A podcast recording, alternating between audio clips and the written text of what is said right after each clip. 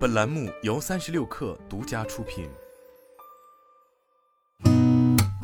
八点一刻，听互联网圈的新鲜事儿。今天是二零二二年八月二号，星期二，早上好，我是金盛。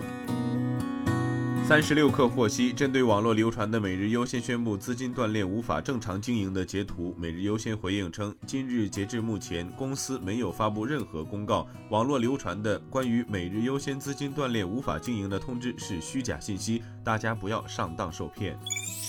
阿里巴巴在港交所公告称，阿里巴巴将继续留意市场动态，遵守适用的法律法规，并努力保持同时在纽交所和香港联交所的两地上市地位。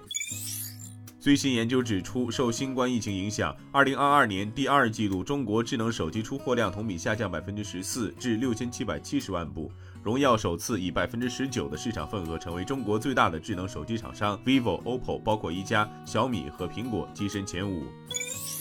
工信部等三部门印发工业领域碳达峰实施方案，提出推动绿色低碳技术重大突破。部署工业低碳前沿技术研究，实施低碳零碳工业流程再造工程，研究实施轻冶金行动计划，布局减碳去碳基础零部件、基础工艺、关键基础材料、低碳颠覆性技术研究，突破推广一批高效储能、能源电子、氢能、碳捕集利用封存、温和条件二氧化碳资源化利用等关键核心技术，推动构建以企业为主体、产学研协作、上下游协同的低碳零碳。负碳技术创新体系。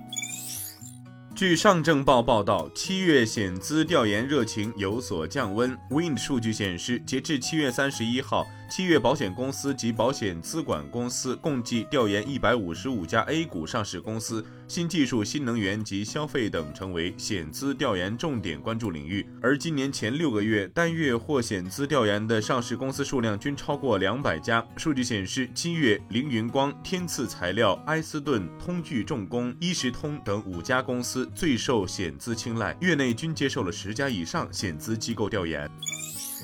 据证券时报报道，长江证券汽车行业首席分析师高登表示，对于新能源车市场来讲，我觉得政策的因素实际上是在淡化的，包括我们可以看到，尤其是在四五月份，在疫情影响比较严重的时候，整个新能源车的增速还是维持了一个非常高的增长，包括渗透率基本上是贴着百分之二十五至百分之三十这样的一个势头在走。所以说，我觉得有政策当然比较重要，但是这个政策对于整个新能源车的快速发展，它的作用在减弱。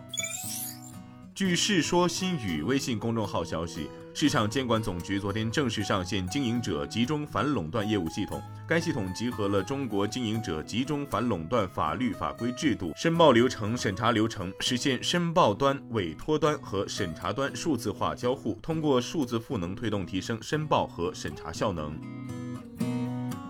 今天咱们就先聊到这儿，我是金盛八点一刻，咱们明天见。